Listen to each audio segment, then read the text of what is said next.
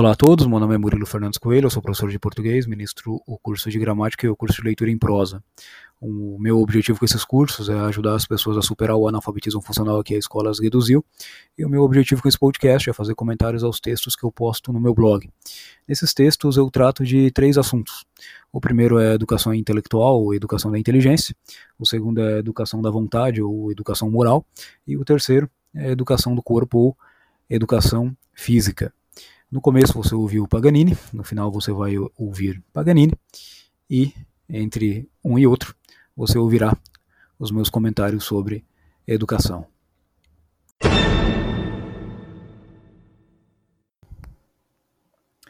Então, vou dar continuidade à última parte daquele texto a respeito dos três exercícios ou o que fazer para manter-se integralmente em forma. Recapitulando aqui os pontos principais, tudo isso aqui se trata de certos hábitos que são referentes a um indivíduo somente. Aqui eu não estou tratando nossas obrigações sociais, não estou tratando da obrigação que todo mundo tem de buscar uma certa instrução numa profissão e coisas desse tipo. Aqui eu estou tratando somente do que né, no direito natural se chama direito individual. Né? O direito natural também tem uma parte que chama direito social, é, que se refere à sociedade doméstica, à sociedade civil, à sociedade religiosa e à sociedade internacional. E a outra parte, que é o direito individual, se refere às nossas obrigações concernentes a Deus, as obrigações que nós temos com nós mesmos e os deveres e direitos que nós temos com relação ao nosso próximo. E aqui, né, nesse texto, os três exercícios o que fazer para manter-se integralmente em forma, o que eu pretendo, o que eu pretendo abordar aqui, o que eu venho tratando nos outros, o que eu tratei nos outros podcasts, é somente nossas obrigações intelectuais. Olha, como eu disse, eu acho que no primeiro podcast, né, nós temos um corpo e nós temos faculdades intelectuais, que são genericamente aí chamados pela maioria das pessoas de alma. As faculdades intelectuais elas se desdobram em duas, a inteligência e a vontade. Então, se segue daí que o homem, se tem certas obrigações consigo mesmo, de se manter ou de buscar o máximo de perfeição consigo mesmo, essas essas essas obrigações elas acabam se desdobrando né, em três nessas, naquilo que o homem é de maneira genérica, ou seja, naquilo que ele é no sentido corporal, naquilo que ele é no sentido intelectual, que daí se divide em inteligência e vontade ou arbítrio. Daí os três os três exercícios, né, o exercício referente ao intelecto, né, que é o estudo e a leitura, que eu já tratei no, no podcast anterior.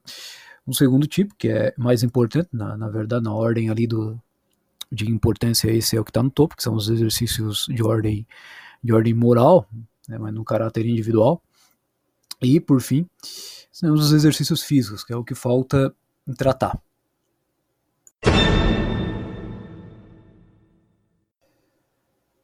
Aqui é a minha definição do que é um exercício físico, né, como está escrito no texto. Exercícios físicos são operações que têm o corpo por termo, pelo exercício das faculdades locomotiva e vegetativa. Dividem-se em dieta, descanso e ginástica.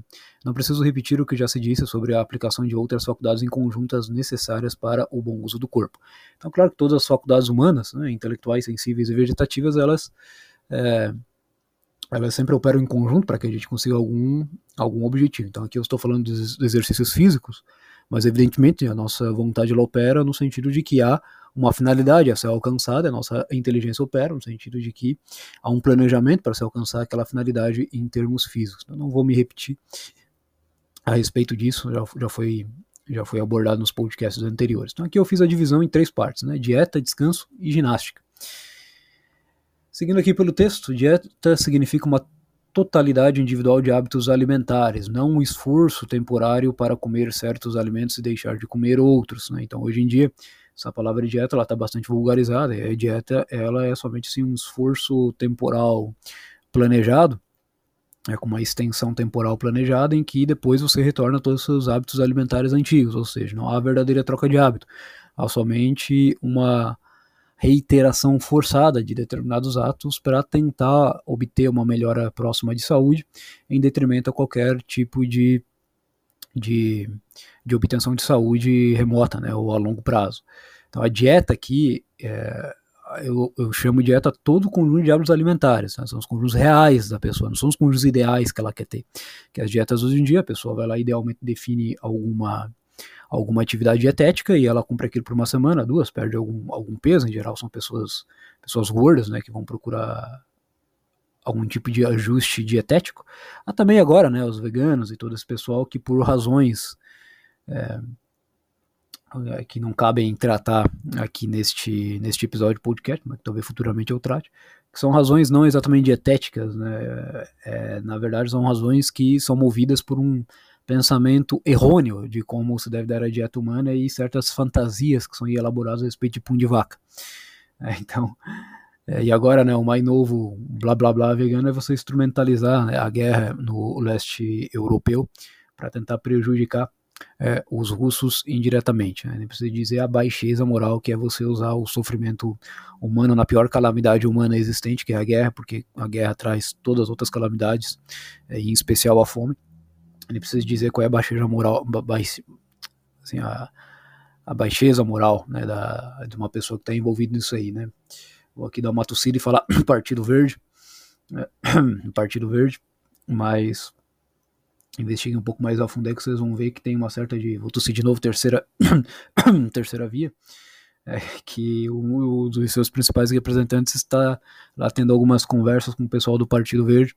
Isso daí significa que, né, para esse pessoal, é, esse pessoal não dá mínima né, para a soberania nacional e deixam com que esses estrangeiros adentrem aqui no nosso país, né? É, mas saindo dessa, dessa digressão política do nosso momento histórico, como diriam os marxistas, e voltando aqui para o texto, né, a experiência, continuando a leitura, a experiência demonstra, para além de qualquer dúvida, que a dieta natural do homem é que hoje muitos chamam de low carb.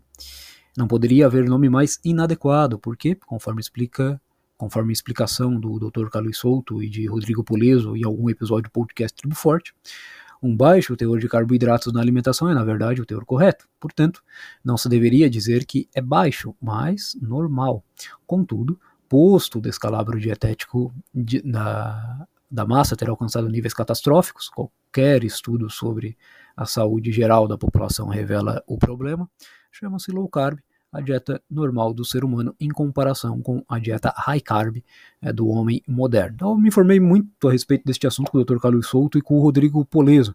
Mas quando aí, se você é gordo e procurou alguma maneira de perder peso, provavelmente o Rodrigo Poleso caiu aí no seu na sua timeline em algum momento, ele é bastante conhecido, e eu digo para você, ó, parece meio sensacionalista o que ele está dizendo ali, parece que é mentira, mas não é não, tá? É, é verdade o que ele está falando ali. E quando eu escrevo aqui no texto que vai para além de toda dúvida, e no final desse podcast eu vou tratar das, das referências, tá? Para quem quiser a, se aprofundar um pouco mais nesse detalhe, você vai para além para toda dúvida que você tem estudos né, é, com 30, 40 mil pessoas, estudos de décadas que foram feitos nos Estados Unidos a respeito da alimentação humana. E a alimentação humana, para entender esses termos aqui low carb que eu estou usando, né, você tem aquilo que é, em química a gente aprende são os os macro, biologia também, né? Os macronutrientes, né? Então são assim os nutrientes grandes, né? E esses nutrientes grandes são em número de três, né? Você tem os carboidratos, as proteínas e os lipídios, são chamados de gorduras. A questão interessante aqui é que a gordura, apesar do nome, não engorda, tá? A gente faz esta, esta relação de gordura com engordar é, somente por uma aproximação fonética entre, entre as palavras, porque tem uma raiz, é uma raiz comum, mas isso aí é, é, é, um erro, uma etimologia popular, como se diz. Né? Na realidade, o que acontece é que o corpo humano ele tem uma preparação toda para absorção de gordura que é muito maior do que se pensa. Inclusive, tem muitas pessoas aí tendo problema de vesícula biliar, por exemplo, porque seguem esta, essa, esta proposta dietética moderna, que é de fato uma coisa inventada lá na década de 30, 40, 50, por razões que tomaria muito tempo aqui para explicar, mas que podem ser encontradas num livro de um jornalista norte-americano chamado Gert Taubes, é, qual é o nome do livro dele aqui em português? É, Por que engordamos o que fazer para evitar? Né? É um livro tem um título é, espalhafatoso, mas no entanto ele vem crivado de informações científicas e é na verdade um resumo de um outro livro do Gartobus, o Good Calories, Bad Calories. Essa aí eu não li. Mas o Dr. Carlos Souto é, diz que é um livro para o pessoal da saúde. É um livro que tem aí cerca de um milhar de referências é, bibliográficas científicas, né? esta ordem. Aí depois o Gertobs, em razão deste livro, pediram para ele escrever um, algo mais simples, né? Então, como eu não sou profissional da saúde, eu vou ali pegar a parte modificada, né, para para pessoas iguais a mim. Aí lá o Gertobs ele vai explicar, né, como que em várias pesquisas é, vão demonstrando ao longo do tempo que a mudança dietética moderna, né, a, a, a, inversão, na verdade, da pirâmide alimentar correta foi é a causa né, desta desta pandemia de obesidade que temos hoje no mundo. Então a nossa pirâmide alimentar, que são ensinados na escola, está tá de cabeça para baixo, está errada. Tá? Eles colocam os carboidratos ali na base dela, aí no meio você tem as proteínas, no topo você tem a gordura. É só que o que você tem que ter no topo é o carboidrato, né? na ponta lá da pirâmide, ou seja, a menor extensão da sua alimentação deveria ser carboidrato, no meio você mantém a, a, a proteína e na base que você tem as gorduras. É, só que é toda a gordura? Não, você tem as gorduras de origem animal, né? essas gorduras de origem vegetal, elas foram introduzidas aí no mercado por conta do lobby, sobretudo de veganos. Né? Então era comum se usar nos Estados Unidos, diz o Gertobs, aqui no Brasil também, porque depois a gente vai copiando o que eles fazem lá, né? E o lobby lá foi tão forte que foi substituída a gordura, a gordura de porco por essa gordura vegetal, que agora sabe causa, causa problemas gravíssimos. E a gordura né, em si, a gordura natural, ela não causa nenhum tipo de problema quando consumida na quantidade adequada no ser humano, porque o ser humano ele tem a tal da vesícula biliar, que serve justamente para facilitar a absorção da gordura. Então aconteceu certa vez que um, um cientista russo, né, lá no início do século XX, ele deu para um coelhinho é, um monte de gordura. Ele depois dissecou o coelho e viu que o coelho estava com gordura no fígado e com as artérias entupidas e essa coisa toda. E aí, a partir desse estudo com animais, se concluiu que o mesmo aconteceria com o ser humano. Só acontece, tem algo aí que não levaram em consideração, que o coelho ele é um herbívoro, né, e nós não somos. O coelho ele não tem exatamente uma vesícula biliar para ajudá-lo a digerir aquele tipo de alimento.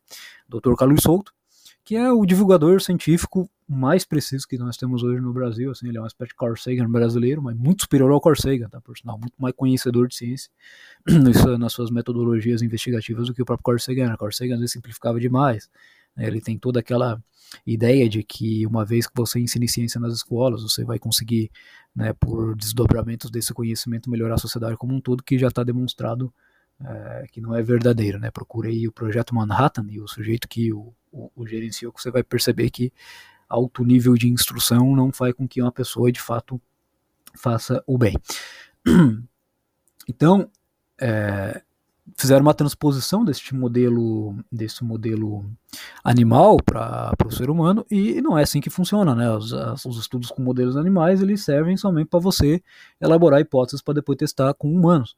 Outra causa disso é um tal de Ansel Keys, é, que talvez aí seja um dos maiores propugnadores de, da, da assim, a maior fraude científica talvez na área de, de alimentação que se tem até hoje. Que ele fez um mero estudo estatístico e neste estudo estatístico ele comparou a quantidade de gordura consumida nos países com a quantidade de pessoas que estavam morrendo, né, quantidade de gordos morrendo e pessoas com comorbidades etc. E ele constatou que quanto maior era o consumo de gordura, tanto maior era a quantidade de mortes. Ou seja, ele fez um mero estudinho correlativo, né? Então, estudinho correlativo você procurar aí tubarões e sorvete, né? Estatística tubarões sorvetes. É, é, aí você vai encontrar essa história que ficou famosa no, na, na, Austrália, né? Que se encontrou uma correlação entre o consumo de sorvete e ataque de tubarão. E eu não sei se isso é fato, mas a, a, aparentemente algum político na Austrália pro, fez a proposta de lei para proibir né, o consumo de sorvete e assim, consequentemente, reduzir né, o consumo de, o ataque, né, de, o, o, ataque de tubarões, ou o consumo de tudo dos tubarões, né, o consumo de sorvete de um lado e os tubarões consumindo as pessoas do outro, né, então, é, ou seja, né, ele confundiu a estatística com a ciência, que hoje em dia é muito comum, né, as pessoas vão lá e pegam um estudo de estatística, só assim, a estatística é uma ferramenta inicial da ciência para você descartar hipóteses, porque quando você tem dois, duas variáveis, e essas variáveis estão correndo juntas, não quer dizer que tem uma relação de causalidade, essa, mas, para ter relação de causalidade, elas têm que ocorrer juntas, né? estão pré-requisitos. Então, nem toda variável que ocorre junta vai ter relação de causalidade, mas para ter relação de causalidade, elas precisam ocorrer juntas. Então, quando você tem duas variáveis que elas vão né, no gráfico né, de uma maneira completamente. Assim, elas vão se afastando uma, da, uma das outras, evidentemente né, não tem causalidade. Então, na verdade, esses estudos estatísticos são estudos de eliminação de hipóteses. Né? Então, o que é a hipótese? A hipótese é, um, é, um, é um juízo expressado por meio de uma proposição afirmativa ou negativa, que aí você vai tentar encontrar uma correspondente, é, uma correspondente sensível àquilo que você está tomando como, como hipotético, como ideal. Então, você precisa ter a experiência, né? Então o cientista vai lá e tem a experiência daquilo, faz a observação, a observação não é mais aqui que a experimentação, que é a experiência controlada, e a partir disso ele faz um relato, né? Um relato de tipo, por um lado é um, é um testemunho histórico humano, porque tem ali um, ao que ocorreu no tempo, né, que é o experimento mesmo que ele fez, e por outro lado é um testemunho histórico dogmático, ou seja, uma conclusão acerca de uma experiência que ele teve, porque os nossos conhecimentos eles se reduzem a três vias tá, que você pode acessar. Ou o seu conhecimento é de ordem analítica, é de ordem experimental, ou é de ordem testemunhal, né, de, de autoridade. Né, a analítica é aquilo que a gente consegue chegar pelas nossas ideias, nossos raciocínios, e o experimental é aquilo que eu tenho que, pelos sentidos externos, primeiro acessar, aí depois, pela razão humana, a gente encontra ali a unidade de fundo ou o padrão, e quem encontra esse padrão depois comunica para nós. Né? Os estudos científicos eles são comunicações de uma experiência que alguém está tentando explicar com certos conceitos analíticos que, é, que ele teve. Né? E quando a gente vai lá ler um artigo científico, aceita uma conclusão científica, a gente está, na verdade, aceitando a autoridade daquele que fala, porque nós mesmos não temos como fazer aquele experimento muitas vezes. Então, como que eu vou fazer um experimento com 40 mil pessoas, né, que foi feito na década de 70, 80 nos Estados Unidos, durante é, décadas a fio? Eu não tenho como fazer isso. Então, eu tenho que tomar a autoridade cientista como é, como método daquilo que eu aceito. E a autoridade cientista, ela está pautada no quê? Na ciência que o cientista tem respeito daquele assunto, ou seja, o conhecimento mesmo daquele assunto, e na veracidade, ou seja, que ele não quer te enganar. Teste que o Ansel quis, né, a parte da ciência não se podia duvidar, ela é bastante conhecida, mas na parte da veracidade havia é, vários problemas né, no que ele estava no que ele estava ensinando, depois se contestou, foi constatado que o Ansel quis, não usou todos os dados disponíveis e não os usou porque se ele aplicasse todos os dados disponíveis na época, você ia ter linha de gráfico para tudo quanto é lado. Então você imagina aí né, um plano cartesiano, x, y, né, é uma folha de papel, né, pega a folha de papel, você tem duas linhas se cruzando, uma horizontal outra vertical, aí você coloca numa dessas, dessas colunas aí a quantidade de mortes, e na outra a quantidade de, numa linha, né, a quantidade de mortes, na coluna você coloca a quantidade de, de, de consumo de gordura, tá? No Ansel Keys ia tudo subindo, né, tinha correlação, ele concluiu da correlação concluiu a causalidade, que é um erro primário, né, científico primário, que Aristóteles já no passado, né, por palavras diferentes, já alertava que não deveria fazer. É, é, só quando você pegar todos os dados da época, quando você considerar todos os dados da época, e alinha para tudo quanto é lado. Então tinha país que estava consumindo gordura e a pessoa estava morrendo. A gordura estava crescendo e as pessoas não estavam diminuindo a quantidade de mortalidade. Então, assim, em Mills, né, ele fraudou, né, ele fraudou a questão. Só que quando ele fraudou isso, levou décadas para isso ser exposto. Tem pessoa que não sabe disso até hoje, que está defendendo as teses que vieram a partir deste estudo falso. Né? A primeira tese é que comer gordura faz mal para, para o coração. Então, o Dr. Carlos Souto ele tem ah, uma, um artigo que ele explica né, que a gordura ela pode causar mal para quem já tem um tipo de lesão arterial e você vai ter um tipo de lesão arterial comendo, adivinha? Carboidrato. É assim que você vai conseguir. Então tem o, o, o mecanismo, né? A gente já conhece o mecanismo dessas lesões. E o Dr. Carlos Souto, como um bom, um bom médico, bom cientista, ele entende muito bem, né? Que o mecanismo é uma coisa, a realidade é outra. Mas os modernos, com as suas milhares de dietas, eles inverteram as coisas, eles trocam a realidade pelo mecanismo, então eles tentam enfiar a realidade no mecanismo. Aí você tem as pessoas fazendo aí essas dietas mirabolantes, elas falham, e o nutricionista culpa quem? Ele culpa o doente. Então, na história do mundo, né, foi o Dr. Ansel Keys que inaugurou isso, vamos culpar o doente, não vamos culpar a doença. Então, o gordo ele não consegue fazer essas dietas malucas porque é impossível manter essas dietas a longo prazo. E os que mantêm essas dietas a longo prazo é uma ínfima parte das pessoas, o que demonstra que o tratamento é horrendo, porque um tratamento bom ele vai funcionar para a maioria das pessoas, inclusive para os relaxados. Então, ela simplesmente não funciona. Então, a única maneira de a pessoa se manter no peso natural é ela seguir a dieta natural do ser humano. Deveria ser óbvio para todo mundo. Teve aquele caso dos tigres lá que estavam engordando aí num zoológico. E como é que os tigres ficaram gordos? Porque eles não estão dando a comida certa pro tigre, por isso que o tigre ficou gordo. Eu acho que era tigre, leão, não lembro agora. Mas tem o caso aí dos, dos tigres gordos, né? Dos leões gordos. E por que, que isso está acontecendo? Porque eles devem estar tá dando ração para o bicho, evidentemente. Não estão dando carne para o animal, estão dando ração. Né? Inclusive, tem aí alguns veganos radicais que defendem que a gente tem que descarnivarizar os carnívoros. é como se fosse uma coisa, uma coisa possível. Agora, há várias regras funcionando a leitura e complicações sobre o que seja low carb. Limito-me ao seguinte para fugir delas. Né? Então surgiu essa ideia low carb, ficou famosa, etc. Né? Aí começou a surgir tudo quanto é explicação mirabolante. Né? Então o pessoal tenta, para convencer os outros, usar o darwinismo para fazer esse convencimento. E por aí vai. Né? Então tudo assim, manobras retóricas né? é, para tentar convencer as pessoas a adotar um certo estilo, né? estilo de vida. Então virou, em vez de uma coisa simples, complicaram enormemente né? o que vem a ser a tal da low carb. Eu nem gosto de usar este termo, eu só uso assim, ó, como que é necessário. É, para me manter de acordo com a minha espécie. Na minha espécie, eu tenho que colocar carboidrato a menor extensão da minha alimentação tem que ser carboidrato, a mediana tem que ser proteína e a maior tem que ser gordura. E que gordura eu estou falando? Azeite de oliva, gordura de carne, né, de carne de porco, por exemplo, você não vai engordar comendo churrasco, é falso, tá? É, daí eu, eu tenho dito para uns amigos meus, ó, se você não conseguir fazer low carb, você não faz dieta nenhuma, que a dieta você pode comer churrasco, lá vão ter. É o que que você vai conseguir, né? dieta de churrasco, se você não consegue, mais você vai conseguir. É, então foi surgindo aí uma série de complicações, né? Até porque essas complicações vendem, né? Então você vai inventando variações para ir pegar nichos de pessoas, enfim, virou como uma religião, né? Ao todo local. Mas para fugir dessas complicações necessárias, eu faço o seguinte: ó. comprar só o que posso encontrar na açougue e na fruteira, fazer três ou duas refeições por dia em horários normais, por padrão comer plantas, saladas, etc. na entrada, proteína animal, ovos, carne, etc. no prato principal e frutas na sobremesa. Comer até não ter mais fome, para beber água, suco de limão, sem açúcar e similares, nunca bebidas industrializadas. Simples assim.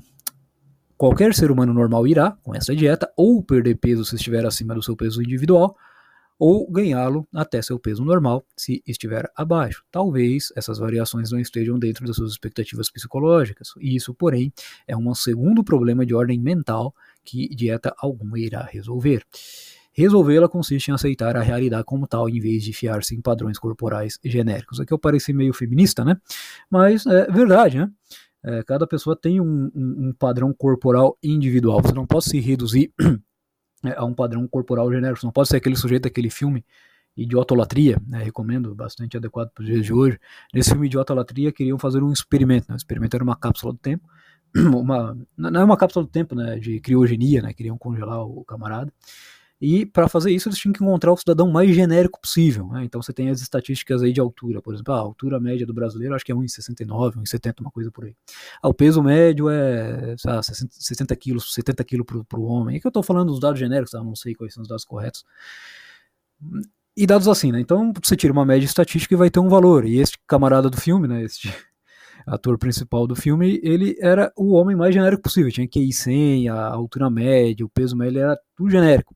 É, então ele batia com a estatística, mas na maior parte do tempo não é isso que acontece. Inclusive depois ele é congelado, né? acontece uma batalha no, no mundo. Assim, o, o, o, QI no mundo vai caindo gradativamente e o QI médio chega lá em 60, 70, alguma coisa assim. Aí ele acorda no futuro, aí ele tem um QI 100. Aí no mundo onde o seu QI é 100 e os outros é 70, você vira um gênio. aí o filme vai seguindo, né? as pessoas tentavam é, tentavam adubar, é, tentavam regar as plantas, né, as plantações com refrigerante. Aí ele disse que eles deveriam usar água. Aí as pessoas, que é água? Aquela da privada? Aí o filme vai, vai desdobrando. Se, recomendo isso daí para quem ouvir esse podcast, porque vai encontrar assim é, convergências assustadoras com o nosso tempo. Mas, na realidade, a maioria das pessoas, né, o filme está fazendo uma piada, né? Quantas pessoas aí de fato conferem com a estatística? Quase ninguém. Isso vale para o corpo também, só que não pode cair no erro do desse pessoal progressista, né, de achar que uma mulher gorda ou obesa, não, você está doente, nós temos que procurar tratamento médico, meu Deus do céu, você não pode dizer que isso é bonito, que a pessoa não vai, é, ela tem que se contentar com isso. Claro, tem ali o, o, gordo assumido, não quer saber, mas isso aí é uma coisa individual de cada uma, você não pode dizer que isto não é uma doença, que isso não é bom, senão, porque você vai falsear a realidade, né, e a nossa linguagem humana não pode falsear a realidade, nós temos que dizer o que as coisas aí são. Que nem, por exemplo, a família né, é, entre, entre, entre sodomitas. Né? Essas pessoas são sodomitas, a família aí ela é uma catacrese. Né? Catacrese ela é, ela é um tropo. O que é o tropo? É um uso incomum ou, ou, ou, ou deslocado de um termo. É que nem você falar assim, o pé da cadeira. A cadeira tem pé? Não tem, por catacrese, por faltar uma palavra, ele diz isso. Aí se junta ali, a, a, a se ajunta a, as pessoas que não podem não pode gerar, não pode gerar descendência, né, não por fatores acidentais, mas por fatores essenciais, é, elas não têm como formar uma família no sentido próprio do termo, elas vão formar, né, esta palavra ser usada por catacrese, é uma figura de linguagem. Ah, isso é preconceito. Ah, não, isto é você usar a linguagem, saber o que você está fazendo com a linguagem, né, mas como só está cheio de analfabeto funcional, e os que não são analfabeto funcional, que se dizem progressistas, são mal, são mal, mal intencionados, aí instaurada esta confusão. Então, no caso da. se instaura essa confusão. Então, no caso da, da, do peso corporal, é a mesma coisa. Se você começar a ter uma dieta de fato low carb, pode ser que você até engorde. Ou pode ser que você emagreça. Pode ser que você seja de uma, uma, uma estirpe, uma, uma linhagem humana de pessoas um pouco mais gordas, até normal. Tá? Tem pessoas que são muito magras naturalmente, outras são mais gordas naturalmente. Se você fizer o low carb, você vai ficar no peso que você tem que ter. Por quê? A nossa fome ela varia né, em conformidade com a nossa atividade física. Então, a, a, a, a, gente vai ter a fome proporcional a isso e vai ganhar peso na forma de massa muscular, dependendo do que a gente faz ou não faz, mas isso eu vou ver mais à frente, tá? Então, isso tem que saber sobre dieta, tá? A dieta humana é muito simples, a dieta humana correta é a que chamam hoje de low carb. Né? Procura aí os relatos do Poleso, que lá não é falsidade, tá? Pode confiar que o sujeito ele é sério. Procure o site aí do Dr. Carlos Souto. Agora eles não estão mais atuando junto, né? Cada um está atuando na sua área. Aí você verá que, de fato, é por aí o caminho. Claro, tem os inimigos da low carb defendendo essas porcarias do seu quis, porque, afinal de contas, né, quando você faz 30 anos de carreira numa faculdade a partir das teses do seu quis, você não vai simplesmente chegar e falar, ainda mais né, na, na é, no nosso mundo aí que desligam a moral do, a moral do intelectual, né? eles querem, ou quando ligam a moral intelectual, reduzem a, por exemplo, valores democráticos, né? ou seja, é a moral é, imoral, é, menos ainda as pessoas vão de fato admitir esse tipo de questão. Então, isso é o que eu tenho a falar sobre dieta.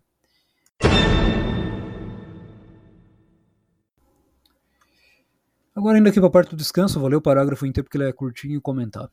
Descanso significa dormir o suficiente para descansar de fato. Descansar de fato implica em acordar naturalmente, sem a necessidade de despertadores. Quem dorme na hora, acorda na hora. O uso massivo de despertadores é sinal de falta de disciplina elementar. Cestas, depois do almoço, são úteis para quem não pode dormir às 8 horas padrão. Esqueça os benefícios mágicos que atribuem a essa prática. Seu corpo só precisa de descanso na quantidade correspondente ao seu esforço diário. Garanta que ele o terá também com a qualidade adequada, mas sem exageros modernos típicos, travesseiro da NASA, etc. Para dormir bem, Basta deitar numa superfície mais ou menos macia, prover um apoio à cabeça para evitar a tensão no pescoço, apagar todas as luzes e desligar todos os eletrônicos. Então, dormir não tem mistério, né? basta você descansar o tempo é, um tempo tal que você vai acordar naturalmente. O grande problema do descanso hoje em dia é o excesso de luz, né? Então esse excesso de luz ele nos atrapalha na, hora de dormir. Não é natural tanta exposição à, à, luz como nós temos hoje. No entanto, isso não significa que ficar acordado de madrugada é um problema. Depende de cada um, né? Como diz a professora Luísa Falcão, é, mais de 95% das pessoas vai preferir, vai ter a, assim, a, a gestão normal de sono, né? Vai acordar vai acordar de manhã e dormir no final da, da noite. Alguns acordam no fim da madrugada e dormem no início da noite. Isso varia bastante. Outros acordam à tarde, como é o meu caso agora. Né? Eu prefiro acordar à tarde e fazer certas coisas que eu tenho que fazer durante a madrugada. Por quê? Porque eu tenho silêncio. E esse silêncio me ajuda no meu trabalho intelectual. Às vezes as pessoas que têm um trabalho mais grosseiro, grosseiro aqui eu não falo um tom pejorativo, eu falo grosseiro porque é algo mais, mais, mais corporal, né? mais físico não demanda tantas sutilezas é, é, de interpretação, sutilezas abstratas como é o trabalho intelectual, e aí a necessidade de concentração intelectual é menor, né, pela própria natureza mesma do trabalho. Agora, a intelectual, às vezes, o, o barulho incomoda. Né, sobretudo são barulhos de ordem é, assim que a pessoa está fazendo pela vontade dela, que há de se distinguir aí né, no barulho que incomoda as pessoas, você tem aquele barulho, barulhos naturais, que é como um epifenômeno daquilo que a pessoa está fazendo, como por exemplo, está lá o carpinteiro martelando, né? Bem, você não pode se queixar do barulho que martelo do carpinteiro faz, né? Porque você quer estudar, claro que não. Mas se uma pessoa, por exemplo, liga um som sem necessidade nenhuma, e começa a te incomodar, então a vontade dela teve que atuar antes para aquele som ser ligado e te perturbar mais. Não é da vontade do carpinteiro te atrapalhar com as marteladas dele. Então é muito diferente, né? Quando você tem um afluxo da vontade, quando você não tem, e quando o, o barulho daí resultante, epifonomicamente, né, por assim dizer, é, não demanda da, da vontade direta do, do, do tal do, do, do, tal do carpinteiro. Né? Então tem essas diferenças. Então vai variar bastante. Inclusive, todos esses exercícios aqui eu já variei bastante. Né? Eu não, tô nem seguindo mais esta ordem que eu pus aqui, né? Eu sigo uma ordem, uma ordem, uma ordem diferente e cada pessoa individualmente vai ter que achar as suas adaptações. O que eu sei é que todo ser humano tem corpo, que eu sei que todo ser humano tem inteligência, eu sei que todo ser humano tem vontade. Ou seja, a gente pode sentir as coisas com o nosso corpo, né? Isso significa a parte somática. É, é, do ser humano, é, é, a nossa capacidade de sentir as coisas. Quando eu falo sentir as coisas aqui, é como você está ouvindo a minha voz agora. Você está você está sentindo a minha voz. É como eu estou vendo aqui agora o meu texto, né? Eu estou sentindo o texto. Tá? Então, sentir é aquilo que nos afeta sensivelmente, mas o ser humano só sente? Não. Ele é capaz também de entender abstratamente as coisas. Aí vem a inteligência. Mas ele é só capaz de sentir e entender? Não. Ele é capaz também de querer, né? E aí vem a nossa a nossa vontade, a qual não deve ser confundido com aquele querer mais sensível. Mas já, já seria um detalhe para outro podcast, mas o fato é que nós sentimos, o fato é que nós entendemos e o fato é que nós queremos. E e todas essas, essas, essas tensões naturais nossas, essas tendências naturais nossas, nós podemos nos instruir nelas. Né?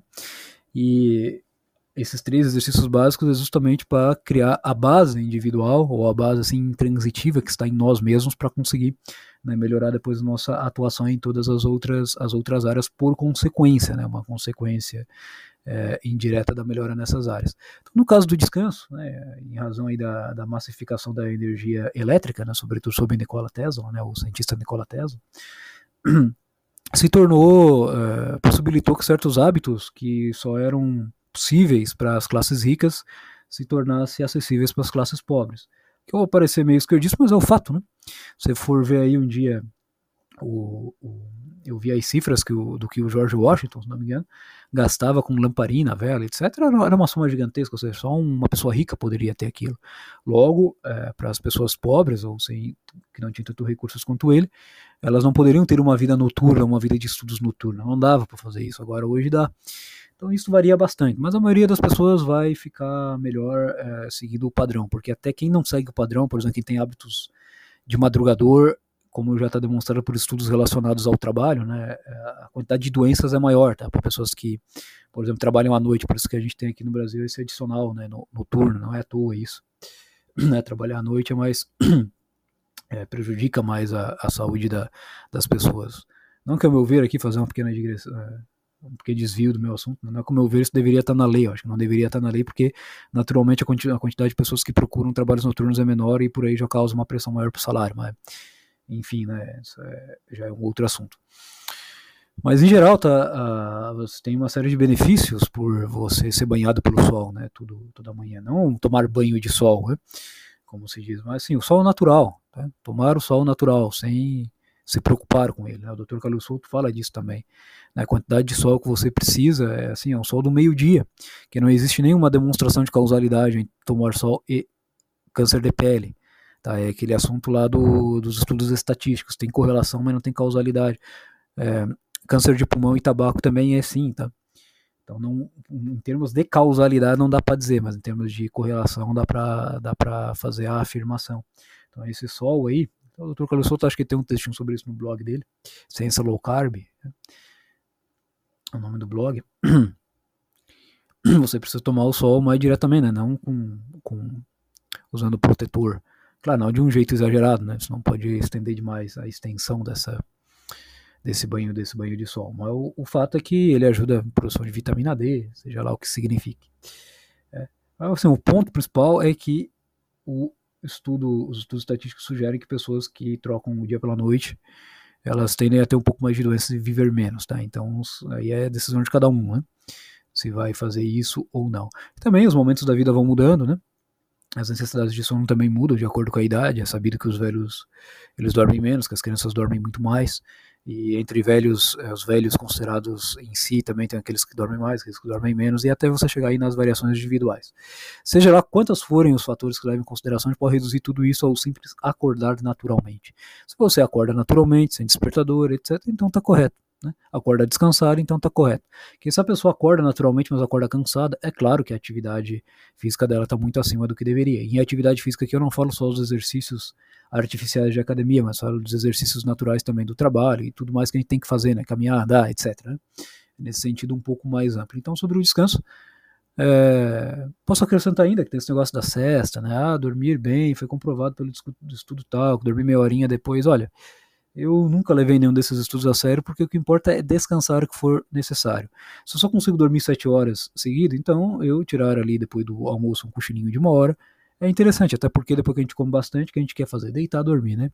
Isso é comum entre todos os animais mamíferos, né? Você não vê um, um, um mamífero enchendo a pança e saindo para correr ou se exercitar, né? Sinal, nunca faça isso, né? Não tem sentido nenhum. Quando a gente, é, o correto, o mais acertado, é treinar em jejum e comer depois, né? Porque é, naturalmente o homem age assim, né? Primeiro ele, primeiro ele caça o animal, se cansa, e depois ele tem a recompensa que é comida. Mas isso também é, é um detalhe. Né? Se você for procurar a respeito deste assunto aí no pessoal que trata sobre dieta e exercício físico, as diferenças são, são risíveis, né? não, não são sérias. Né? Não é necessário ficar se perdendo em tantos detalhes. Então, o que tem a falar sobre o descanso é isto, né? E recostar bem a cabeça, não deixar nenhum tipo de tensão, né? Se você for ver aí as posições de como dormir, né? É, o que importa é não ficar gerando tensão numa certa parte do corpo. Isso daí é, é assunto, assunto de conhecimento público.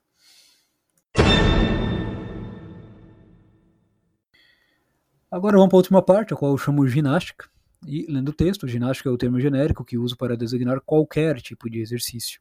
Não importa a natureza. Todos eles podem ser divididos em dois grandes grupos, aeróbicos e treinos de força. Os primeiros aperfeiçoam nosso coração e pulmões, os segundos, nossos músculos e ossos. Então eu divido desta maneira para simplificar, tá? Os antigos também chamavam de ginástica. Ah, ginástica é só ficar dando pulinhos e ouvindo uma música, uh, uma música alta na academia. Tá, tem essa atividade, o qual chamam de ginástica, mas aqui ginástica eu estou tomando um termo genérico, tá? Genérico. Então a ginástica aqui basicamente você vai exercitar duas coisas, a sua capacidade cardio, cardiorrespiratória ou você vai assim melhorar né, a densidade, a sua densidade óssea e muscular, que aqui em geral o pessoal busca a tal da hipertrofia, né? Então eu divido nessas duas, nessas duas grandes classes, porque no fim quando você começa a se mover, ou você vai se fazer um esforço tipo endurance, né, como se costuma dizer, ou você vai fazer um esforço tipo tipo força bruta.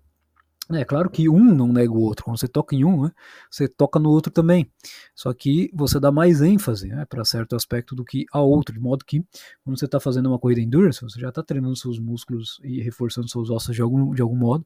Já está criando um estímulo né, material, físico, para que tenha este, este reforço depois a partir da alimentação. Porque se você também corre excesso, aí você acaba tendo, virando um maratonista, né? Tendo esse corpo de maratonista que é, é os músculos dele são consumidos, né? Ele, ele, ele, adquire um peso abaixo do, do normal, uma certa fragilidade física, mas isso aí eu já, já cai assim no, no esporte de alto desempenho, né? Que a gente nunca, mas nunca, nunca um atleta pode ser tomado como metro ou como um objetivo a ser alcançado por um atleta, por uma pessoa não profissional fazendo exercício. Os atletas, eles têm que ser muito bem entendido. não são pessoas saudáveis. Eles são pessoas que decidem abdicar da saúde a longo prazo para conseguir ter, é, assim, realizar purezas físicas muito acima da média.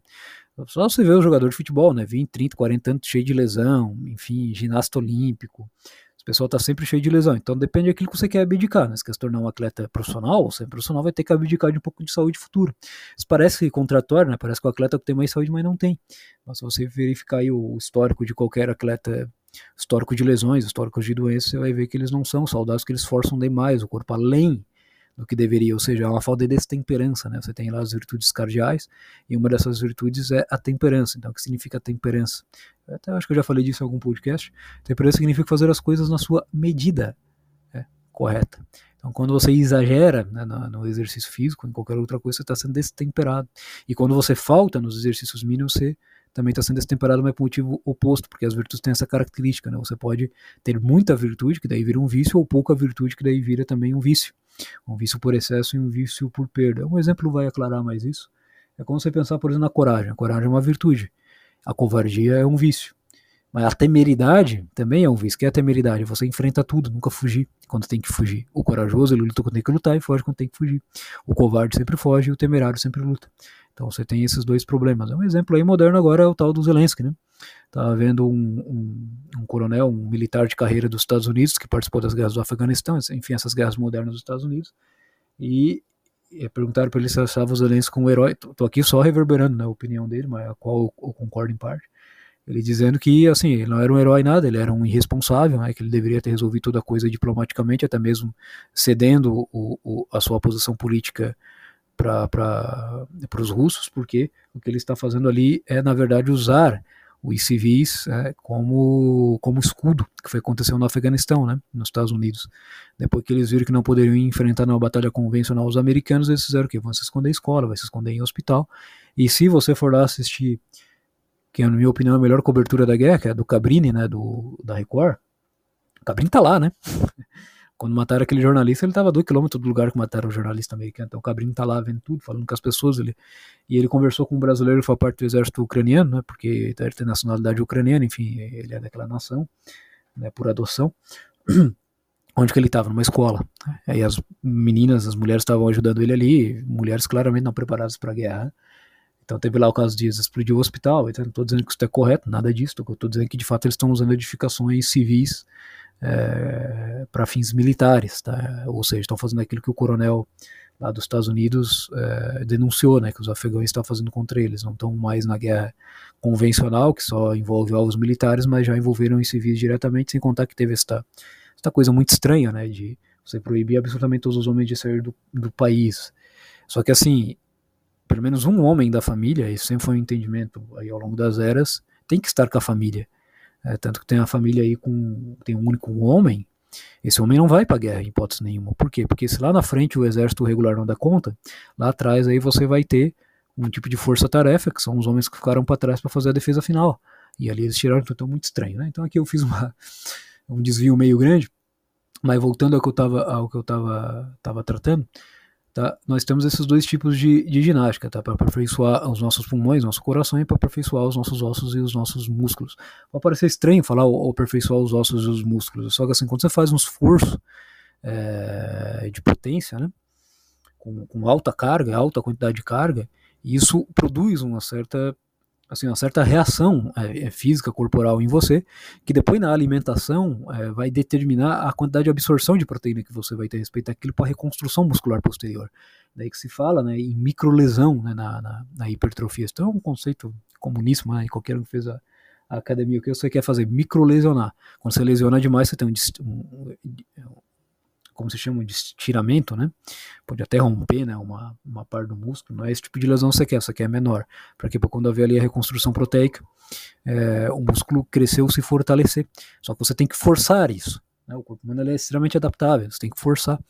E parte da musculatura, né, parte desse sistema também está ali os ossos, os ossos não são músculos, é isso que eu estou dizendo, mas é, os músculos estão como que no entorno né, do osso, é a parte, o osso é a parte passiva né, dessa, desse, dessa estrutura, da nossa estrutura corporal, né? E a parte ativa são os músculos que movimentam os ossos. Né? Qualquer livrinho aí que você abrir de enciclopédia anatômica vai, vai ensinar isso. Então você tem basicamente esses dois, essas duas ênfases que podem ser dadas. E aqui continuando, convém fazer um comentário análogo ao que se fez sobre o fato de que nunca conseguimos isolar nossas capacidades. Até uma caminhada exercita coração, pulmões, músculos e ossos. Contudo, nas duas categorias que estou considerando, a ênfase nessas partes do nosso corpo é manifestadamente diversa. E é ela que me interessa na classificação, não por menores inúteis. Assim, aeróbico que entre aspas é todo exercício de tipo endurance. Correr, nadar, escalar, jogar, jogar bola, andar de bicicleta, dançar numa academia enquanto se ouve uma instrutora gritando palavras de motivação, caminhar com vigor, etc. Escolha o que quiser, desde que faça algo. É evidente que, além da capacidade cardiorrespiratória, como acabo de explicar, praticamos de certos exercícios irão experimentar melhoras particulares, praticantes, né, aqui, né, perdão. Praticantes de certos exercícios irão experimentar melhoras particulares que os participantes de outras modalidades não irão ter. Seja como for, todos terão uma melhora geral. Fazer aeróbicos duas ou três vezes por semana é, basta para manter a saúde do coração e dos pulmões. Treino de força é tudo que exige ação muscular bruta. Né? Então, para comentar essa parte toda aqui que eu li, é claro que você vai fazer uma corrida, você vai treinar seu músculo, etc. Então, aqui no cardio é, respiratório, não importa o que você faça, tá? Não tem exercício mágico. Para o seu corpo é indiferente, para o seu corpo que importa é que você está movendo ou não. Tá? Não é como se o seu corpo percebesse, agora eu vou jogar bola, as pernas vão ficar fortes. Não, as pernas vão ficar fortes pelo uso natural que você faz naquele esporte. Então, é claro que qualquer tipo de exercício endurance que exige que você faça um esforço aí, né? É, é um esforço médio, né? Por um, por um por um tempo, por um tempo médio. O que é um esforço médio por um tempo médio? Ah, uma corrida de meia hora, né? uma partida de futebol e por aí vai. Então, sei lá, ficar dançando na academia e coisa disso aqui. Então não importa o tipo de exercício, tá? Não importa, de que você faça algo. Também depende da pessoa, né? Se a pessoa é obesa, ela não vai ficar, vai ficar pulando, não vai fazer isso. Né? Eu já vi recomendações para obesos, né? Certos exercícios que eu isso é absurdo, né? Como é que esse sujeito tirou o diploma de, de educação física, pelo amor de Deus. Quando você vai fazer um homem acima do peso ficar saltando, não dá pra fazer isso. Até caminhada às vezes pode ser prejudicial para um obeso, dependendo do grau de obesidade, porque você não vai perder peso, né? Isso aqui vai é difícil de entender inicialmente. Você não se perde peso com exercício físico, tá? Você perde peso com dieta. É só a dieta. A dieta é o fator preponderante. O exercício físico, quanto mais exercício físico você fizer, mais fome você vai sentir. E se você matar a sua fome com uma dieta errada, ou seja, com muito carboidrato, é, você vai acabar engordando. É, é, até, é até o contrário que vai acontecer. Então a pessoa primeiro ela tem que mudar o hábito alimentar. Dá pra fazer tudo junto, né? Mas é o hábito alimentar que vai ser determinante ali na perda de peso. Não é academia, não é. Eu já falei para várias pessoas que vieram uma vez, alguém me disse, ah, vou fazer academia, tô gordo, ó, desculpa você. Aí falei da dieta e a pessoa insistiu na academia, ó, você não vai dar certo, vai dar errado. Aí eu recomendei os livros, né, aqui no final vou falar da uma literatura a respeito desse, desse assunto, mas assim, ó, a pior estratégia para perder peso é exercício físico. A segunda pior estratégia para perder peso é restrição calórica. Tá? E essas são as duas estratégias mais usadas. Aí você pensa no seu ciclo pessoal e me diga quantas pessoas conseguiram ser bem-sucedidas com isso. É ínfimo, não é nada. Aí voltando ao que eu havia dito antes, um tratamento, né, porque no fim isso acaba sendo um tratamento de saúde, que só uma minoria consegue fazer e que não é fácil aos demais, tem algo de errado nesse tratamento. Ou seja, a pessoa está fazendo um esforço é, moral, né, porque a moral tem a ver com, com o uso da nossa vontade, né, um esforço volitivo muito maior do que ela deveria. É, então, assim, uma pessoa sedentária com a alimentação correta, que não é uma alimentação de passar fome, vai perder peso, desde que ela se mantenha low carb pelo tempo suficiente para isso acontecer. Então a pessoa ficou assim, engordando por 5, 6 anos, quer perder o peso em, 3 meses? Não dá. Dependendo do nível de gordura, vai levar um ano, dois anos, três anos, né? Para a pessoa voltar ao peso normal. O exercício acelera isso? Com certeza que o exercício acelera, mas o exercício não é o fator preponderante. Então procurei proporção de Pareto. Né? Tem essa famosa proporção de Pareto, né? que é, se diz assim, né? 80% dos fatores né, é, 20% dos fatores determinam 80% do resultado. Eu estou dando aqui o 20%, tá? O 20% aqui é dieta. O que, que a pessoa, o pessoal quer olhar? O 80% é a parte complicada, é a parte de probleminha, é a parte de que o pessoal usa para vender curso para imbecil. Né? Então se preocupe com 20%. 20% vai determinar 80% do resultado. Claro que isso aqui é só um jeito de falar, né? Pelo amor de Deus, né? Não é 20, 80 é, quantitativamente matemática, precisão matemática, né? Isso aqui eu só quero dizer assim, ó. Uh, se preocupar com menos vai gerar os fatores, né? Então tinha gente que dizia para mim uns anos atrás, né? Agora eu tenho 33 anos, fazer 34 esse ano, e as pessoas diziam, oh, você é magro porque você é jovem, né? Com 20 e poucos anos. Aí, bem, agora eu tô com 34 anos e eu ainda sou magro. E é, parentes próximos de mim estão todos gordos, meus irmãos são gordos, por exemplo. Né? E um dos meus irmãos corria bastante, estava engordando. E eu falei pro meu outro irmão, disse, não adianta, ele corre bastante, ele vai continuar engordando porque a dieta dele é errada dito e feito. O homem corria 30, 40 km e continua engordando. É claro que a corrida desacelera no engordamento, mas eu sabia que ele, era, que ele ia engordar porque eu conhecia a dieta dele mais ou menos. E eu sabia que não ia dar certo uma coisa com a outra. Dito e feito. Agora, essas mesmas pessoas aí estão falando o quê agora? Vão ter que inventar outra desculpa. Né? Outra, questão para quê? Para não, não reconhecer o mérito alheio no negócio. Né? Porque eu fui lá, estudei o assunto, viu que as autoridades sinceras, né? Porque a autoridade não é ciência só, não é só que a pessoa sabe, se ela é sincera, que ela não está tentando enganar. Então fui lá procurar as autoridades, como o, o, o Gert o Dr. Carlos Souto e outros que eu vou falar aqui no, no final do podcast. E o fator preponderante é dieta. E o pessoal não quer fazer isso por quê? Porque eles querem continuar tendo hábitos alimentares assim suínos. É, e acham que com exercício vão conseguir. Não vão. Tá? Infelizmente não vão. Então isso não é nem, nem jogar para baixo. É falar assim, a realidade de fato vai acontecer. Veio aí no caso do Brasil agora, né? Falaram, ó, vamos parar tudo, mas lá no futuro vai ter inflação. Eu lembro de ter falado isso pro meu irmão. Por que, que eu disse para ele que ia ter inflação? Ah, é porque eu sei disso. Não, porque o Ludovico von Mises já ensinou o mecanismo econômico que está por trás disso. Vai lá e leia o Ludovico von Mises, você vai entender. Estou dizendo que lá se aplica tudo, porque depois surgiu os, esses libertários, o pessoal quer aplicar princípios liberais em todas as áreas da vida. Né? Quando o Pavão Mises já disse, isso aqui só vale para economia, para todo o resto lá já vai ter que atuar diferente. Então o pessoal já disse que vai acontecer no futuro inflação, dito e feito, óbvio, todo mundo parou, só que assim, a, a, você parou de ofertar, mas a demanda não parou. Né? É claro que, que vai que vai causar uma pressão, uma pressão futura nos preços. Então tem coisa que a gente já entendeu, tá?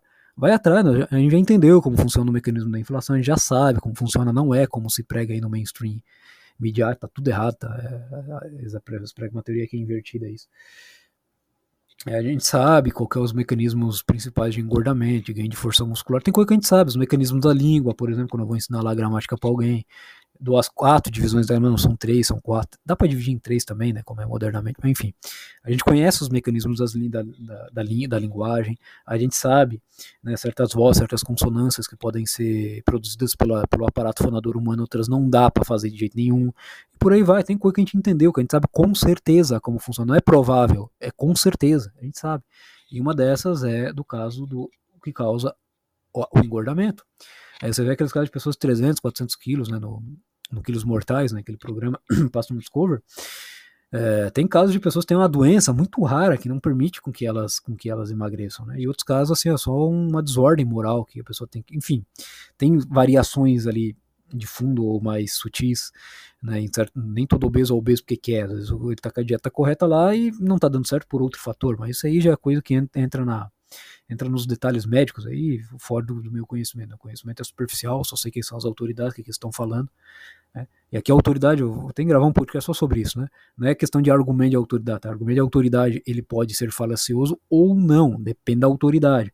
Agora, como eu vou escolher a, autoridade? Tem critérios, tá? Um eu vou gravar um podcast tratando isso daí, porque hoje em dia, sobretudo por influência kantiana, o pessoal aí tende a achar que só existe o que eles estão vendo. Aí pega todo testemunho humano, joga na lata de lixo. E em geral, esse mesmo tipo de pessoa é aquele que traz, né, nos argumentos dele, uma série de testemunhos humanos que ele nunca comprovou. Os tais dos artigos científicos, né? Ele só pega as conclusões dos artigos científicos, mas ele nunca fez por ele mesmo o experimento, mas ele vai lá e repete o que o, o sujeito ensinou no artigo. Continuando aqui a leitura, é evidente que além da capacidade cardiorrespiratória, como eu acabei de explicar, praticante de certos exercícios, etc, etc. É isso aqui eu já li.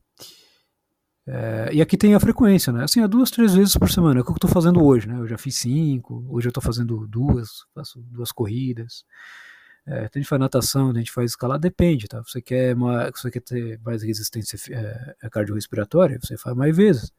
Você não quer ter nenhuma, não se importa com isso, não faça. Porque aqui do, dos exercícios, desses três exercícios, a ginástica é o menos importante, tá?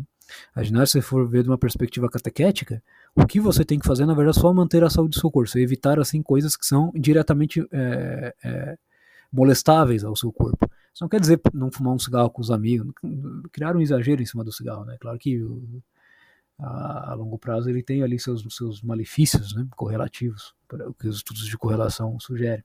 Mas pode ter certeza que é um dos menores dos males, aí, dos males do que o pessoal está pregando como que vai estragar a sua saúde. Então tem a frequência, cada um escolhe a sua, né? Eu particularmente eu prefiro os exercícios que o pessoal chama HIIT, né, que são exercícios de alta intensidade, pouco tempo. Um sujeito é muito bom é aquele o, o agora agora me escapou o nome dele do, do 21, não sei o que 21, né? 21 minutos de exercício por dia. É aquilo lá mesmo, tá? O pessoal vai inventando nome diferente, mas no fim não é a mesma coisa. Por exemplo, no, no, que interessa é a mesma coisa. Né? Por exemplo, crossfit. O que é o crossfit? É, são os circuitos militares. Então o sujeito pegou os circuitos militares, que existem desde o mundo antigo, né? porque o, o soldado romano fazia aquilo. Assim, o soldado romano era um camarada que marchava mais de 20 km com 70 kg, 60 kg de equipamento. Tá? Então eles faziam aquele tipo de exercício né, de obstáculos, isso é muito comum. Né? É, então cada um escolhe o seu. Agora, por outro lado, né, o treino de força é tudo que exige ação muscular bruta. Hoje, eu não tenho mais interesse em treinos de força com sobrecarga artificial progressiva.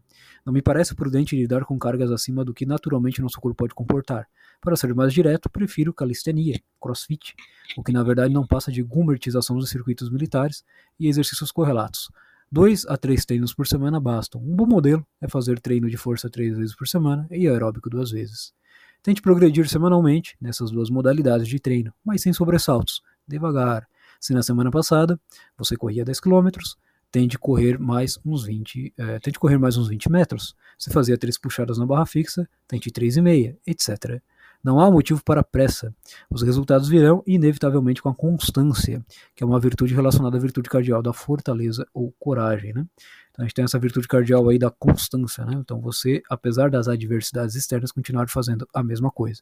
E aqui treino de força, né? Você tem os famosos treinos de força progressiva artificial, que é este de você tentar levantar cada vez mais no supino, cada vez mais na eu parei com esses treinos, tá? Eu fazia, eu fazia esse tipo de treino, tem uma época que me conhece porque eu fiquei bem forte, hoje eu peso 65 quilos, eu cheguei a pesar 80 quilos, né? Eu não era gordo, era forte. Nunca tomei bomba, até perguntar se eu tomei bomba, não, nunca tomei, só fazendo isso aqui que eu tô dizendo aqui, tá? Então, eu mantinha low carb, a parte do descanso para mim sempre foi uma coisa difícil de manter, né? Eu tenho um sono muito irregular por várias razões que não cabem aqui comentar. E, mas eu conseguia manter de algum jeito, não me atrapalhar, porque você tem aquele tripé né, da, físico, né? De descanso, alimentação e o exercício. Então esse tripé, quanto melhor, mais perfeito você for na realização deles, tanto mais resultado você vai ter, né? Mais rapidamente. Então eu fazia este sobrecarga progressiva e, e, e, sempre mantendo né, aquele, aquele padrão do, do, do Michael Matthews, né? Varie tudo, né? Menos o supino, o agachamento e o levantamento terra. Então esses eu sempre fazia. E a partir de um momento comecei a ter certa dor na coluna. E não era por o exercício ser feito errado, porque apesar de ter treinado durante muitos anos neste modelo, eu sempre pedia para o instrutor me acompanhar, sempre, sempre, sempre. Pedia para o instrutor me acompanhar na execução, etc., porque eu sempre tive muita preocupação né, em fazer esses exercícios do jeito correto. Né? É, e mesmo assim gerou uma pressão, e depois que eu parei de fazer esses exercícios, aí, claro, né, aquela, aquela pressão desapareceu. Aí eu vi, não, não pode dar certo, claro, porque eu estou levantando uma carga que está muito acima do que eu deveria levantar. Aí eu fui somente para treinos, né, que se chamam hoje treinos calistênicos, né, que é o meu peso do corpo. Então eu tenho que lidar com o meu peso no meu próprio corpo e, e eu só faço treino dessa, dessa natureza, né, barra fixa, apoio e por aí vai, né. São os treinos que eu faço hoje, são treinos muito bons, né. Eles geram assim uma força mais, faço uma palavra melhor, vou dizer natural, né. Então são os treinos que eu, que eu, que eu sigo hoje. E sempre de pouquinho em pouquinho, né? Vai aumentando sem preocupação. Definir meta também, eu não defino mais, eu parei com isso daí. Né? O que importa é assim, ó, fazer o exercício e progredir, fazer o exercício e progredir. Então, semana a semana você sempre vai progredindo um pouquinho. Né? Eu uso ali o Google Agenda, eu uso como referência. Eu tenho ali no Google Agenda mesmo uma, uma célula, né? Uma, uma notinha que daí eu vou acrescentando e mudando os exercícios. Muito simples, muito muito diferente do que eu fazia no começo, tá? No começo eu, eu media tudo, tá? Proteína, carboidrato, fazia cálculos, eu fui atrás de tabela. Daqui no Brasil tem um estudo muito, acho que da UNB, né, que o pessoal pegou os principais alimentos aqui do Brasil e, e, e, e, assim fez a análise de quanto carboidrato tem, de quanta gordura tinha, etc, etc, etc. E no começo eu não conhecia low carb, daí eu seguia né, a recomendação anterior, funciona também, então você vai ficar forte, eu tava ficando forte com aquilo. Mas depois quando eu mudei minha dieta para low carb, eu também fiquei forte, e com menos esforço, tem que ter, sem ter que fazer conta. Então, progressivamente, eu fui vendo que essas contas elas não ajudam. No início elas ajudam, tá? É um treco assim que é uma coisa, eu falo muito treco, né? eu já reparei isso. É uma coisa que você faz inicialmente é, e depois você esquece, fica automatizado, certo? Você faz inicialmente para assim, como uma agenda, né? Você faz cheio de detalhes, inicialmente depois aquilo você interioriza, você não não vai mais atrás daquilo no detalhe. E é assim que tem que ser, tem que virar natural, tem que virar totalmente assimilado. É que nem o Olavo de Carvalho falava, né? Você tem que estudar um pouco de gramática formalmente? Tem mas depois você esquece os termos formais, mas não importa, porque você já fez aquilo, e já fazendo aquilo, você já assimilou o que era, o que era importante. É que nem estudar lógica, você vai estudar lógica para ficar falando sempre em forma logística? Claro que não. Você vai estudar lógica para pegar uma familiaridade com aquilo e depois você já na, vai internalizar. E com esses detalhes, nos exercícios físicos funciona a mesma coisa. No início pode ser bom fazer tabelas, etc, e detalhes, mas depois você vai vendo que você vai aprendendo a simplificar tudo isso, certo? E hoje em dia, o, a, o meu diário de treino é a minha agenda do Google, eu faço três vezes por semana um treino calistênico numa academia aqui de. Essas academias que tem pros velhinhos treinar, é ali que eu faço. Tá? Não tem nem barra fixa, eu tenho que improvisar. Então não precisa de muita coisa, tá? não precisa de muito instrumento. Na verdade, você pode manter a sua, a sua saúde sua saúde física em termos cardiorrespiratórios e em termos musculares ósseos de maneira muito muito fácil. Tá? Então isso eu tenho que falar sobre, sobre ginástica. Agora vamos para um arremate de tudo que foi dito. Tá aqui para fazer um resumo, né? É, lá do início eu tratei sobre os hábitos. O que, que é o hábito? O hábito é uma ação reiterada, tá? Como que a gente adquire o hábito? A gente adquire o hábito fazendo a ação. Tá? E quando a gente sabe que adquiriu o hábito? Quando, ficou, quando fica fácil de fazer o hábito, tá? Quando fica agradável de, de fazer, fica fácil, agradável e uniforme. Aí tem que entender que este uniforme significa que você vai sempre fazer do mesmo jeito. Isso não quer dizer que você não vai progredir, mas tem ali uma forma geral que você vai mantendo, né? Como nesse exemplo aí que eu dei dos meus exercícios físicos e é, fica fácil, né? De início você se atrapalha um pouco, mas depois fica fácil. E agradável não quer dizer que você não vai ficar cansado, que você um dia não vai estar de saco cheio de fazer aquilo. Agradável quer dizer assim, seu corpo é capaz de fazer aquilo. Agora você consegue fazer um alongamento, você está alcançando a ponta dos, dos dedos. Às vezes fazer um alongamento é a parte mais chata, na minha opinião, né? É, você faz. É agradável no sentido de que agora o seu corpo sensivelmente consegue aceitar aquilo.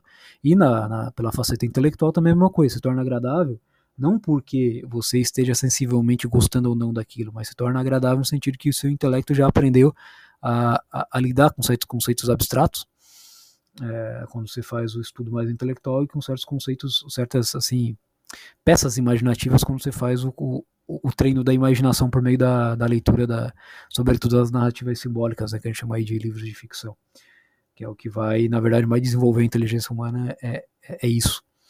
E no, na parte do estudo, do estudo moral, que é o mais importante dos três, né, é, que eu recomendo o estudo da catequese, evidentemente, né? Primeiro as orações, as orações práticas do dia e depois um segundo grau de, de oração, né? como se diz entre os católicos, né? O segundo grau é a meditação, daí é estudar a vida dos santos, estudar a catequese, fazer uma relação entre todas essas matérias e aí definir um propósito para o dia e, e, por aí vai.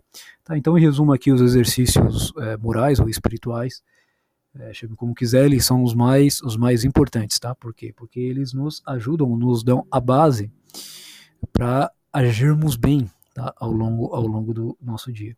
Segundo, vem os exercícios intelectuais em ordem de importância, que são aqueles exercícios em que, por um lado, a gente assimila as imagens das coisas e, por consequência, os conceitos e os juízos e daí os raciocínios. E o terceiro é o estudo intelectual propriamente dito, que consiste em aprender várias chaves classificatórias ou várias maneiras né, de organizar é, os conceitos. Não ficar habituado só em um, né, que nem você vê aí. O, o, o, marxista só sabe falar em termos de conceito marxista, o liberal só em termos de conceito liberal. Claro que ninguém se entende porque eles não tentam achar denominador comum, não conhecem as semelhanças e diferenças, ou seja, estão presos em um certo conjunto de chaves classificatórias ao qual eles reduzem todos os aspectos da vida sem jamais né, pensar que a cada momento da vida você tem que ver se as suas classificações genéricas que você aprende com o estudo intelectual de fato é, estão conformes com aquilo que você está experienciando, que acontece muitas vezes as pessoas fazerem reduções grosseiras e é o estudo, né, o, esse exercício intelectual que vai nos, nos, nos ajudar a fugir desta armadilha. E por fim, o terceiro tipo de exercício, menos importante de todos, né, consiste na, naquilo que que, que é próprio do corpo. Né? que é próprio do corpo é alimentação, descanso e, e, e os, os exercícios propriamente ditos.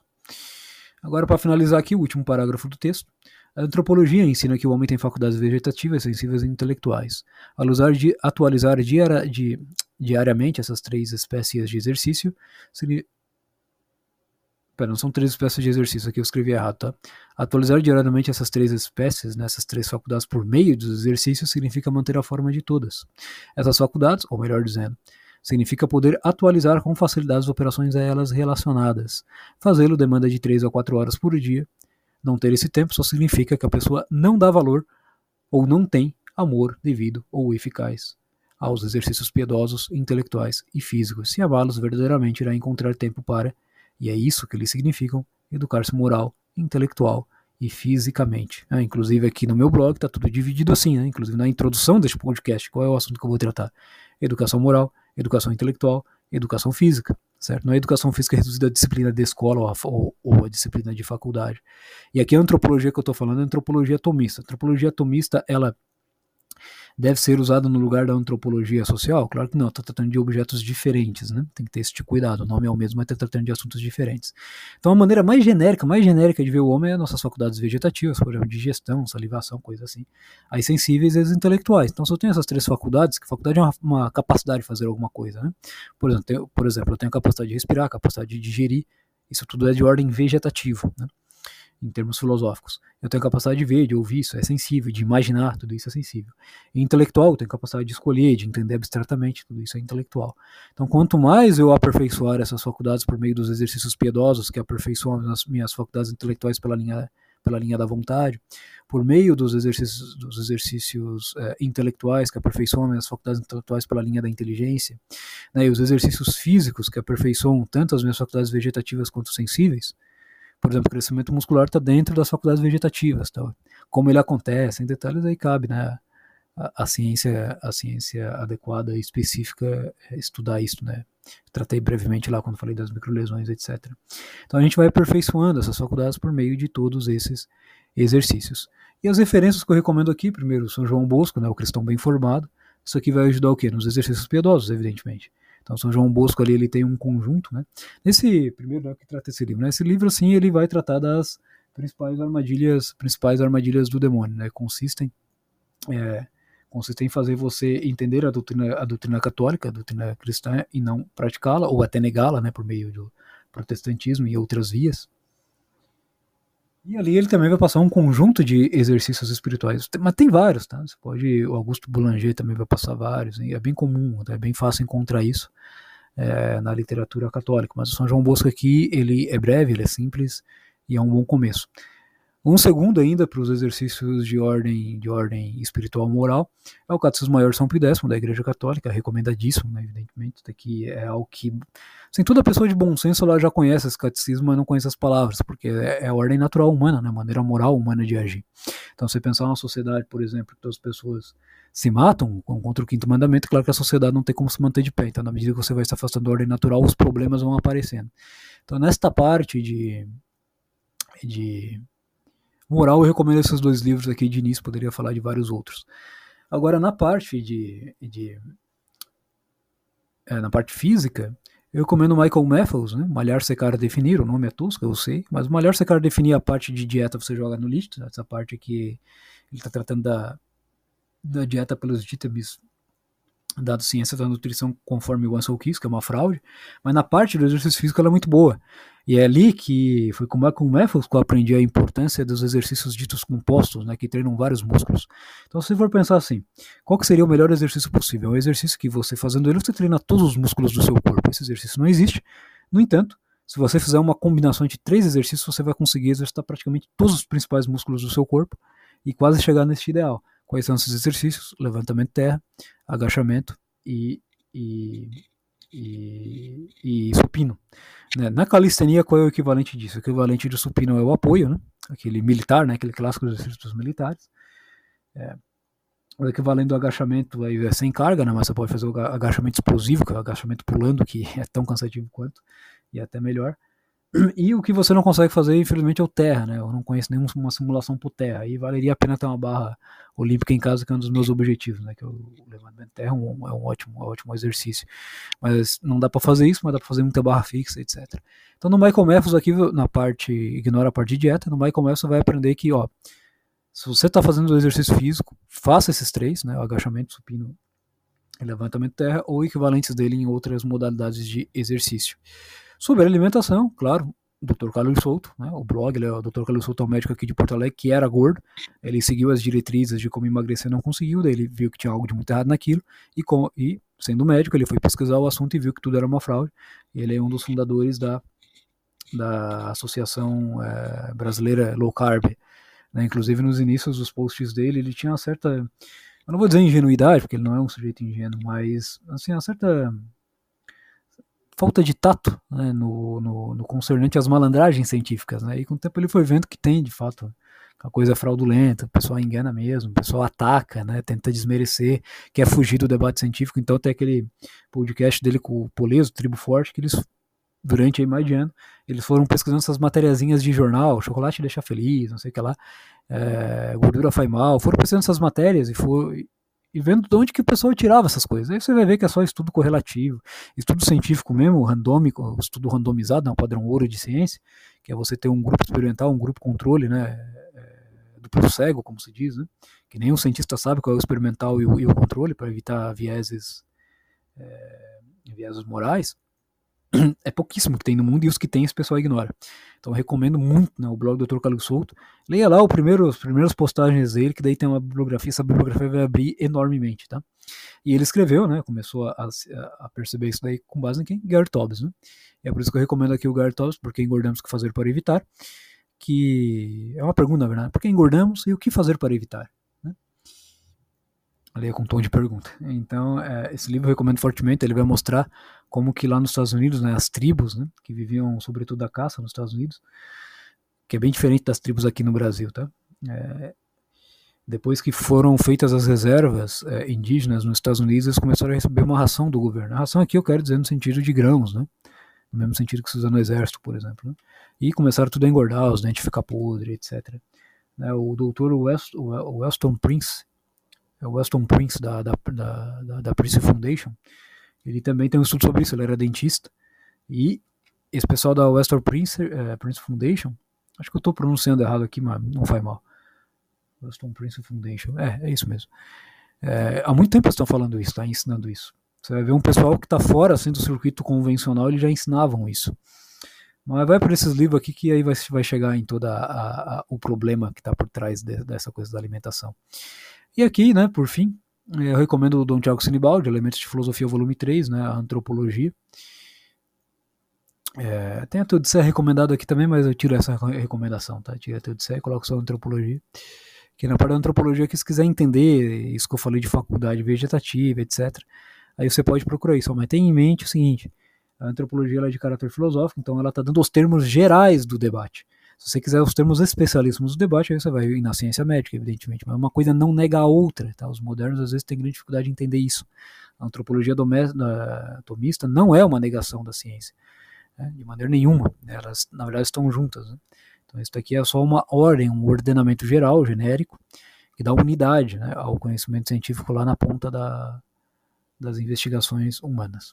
Tá? Então, esta foi a última parte do, desta série, né? Ficou um pouco mais longa do que eu esperava e eu poderia falar muito mais a respeito desses assuntos. Aí quem tiver dúvida, querer saber como é que eu fiz, né? Para ir de 60 quilos a 80 quilos e ganhar músculo, né? Tem aí é como testemunho, né? As pessoas que me conheceram. E agora eu tô com 65, 67, mas é o normal. Vou chegar aí no máximo nos 70, 72 quilos agora com esse tipo de exercício. Eu tinha ficado muito tempo parado também. Mas é o peso que eu vou chegar, que é normalmente o peso que gente da minha estatura tem no, no calistenia. Então o que eu posso dizer assim, ó, descomplica, torna simples. Tanta alimentação tem, tem que ser internalizado, tá? tem que fazer parte da sua vida. Você tem que se sentir estranho por não fazer o exercício do dia, por não fazer o estudo do dia, e principalmente por não fazer as orações do dia, é o mais importante de todos. Né? Então pode faltar tudo, mas pode faltar a oração. Quando ela falta, você vai ver que é, fica mais difícil fazer o resto. Tá?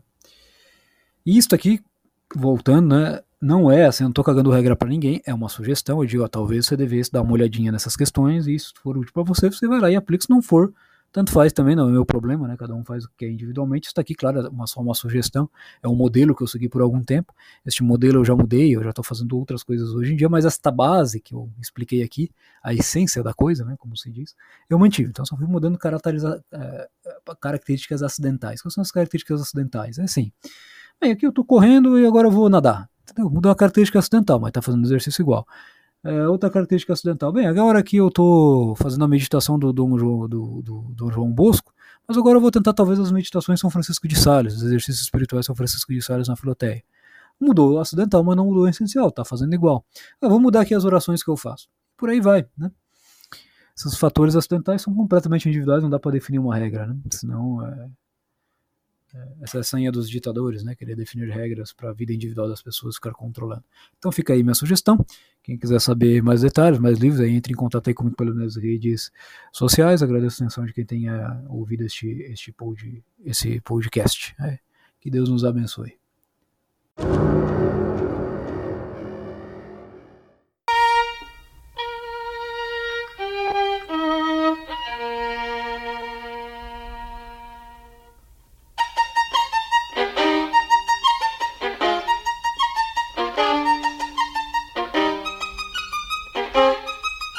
Thank you.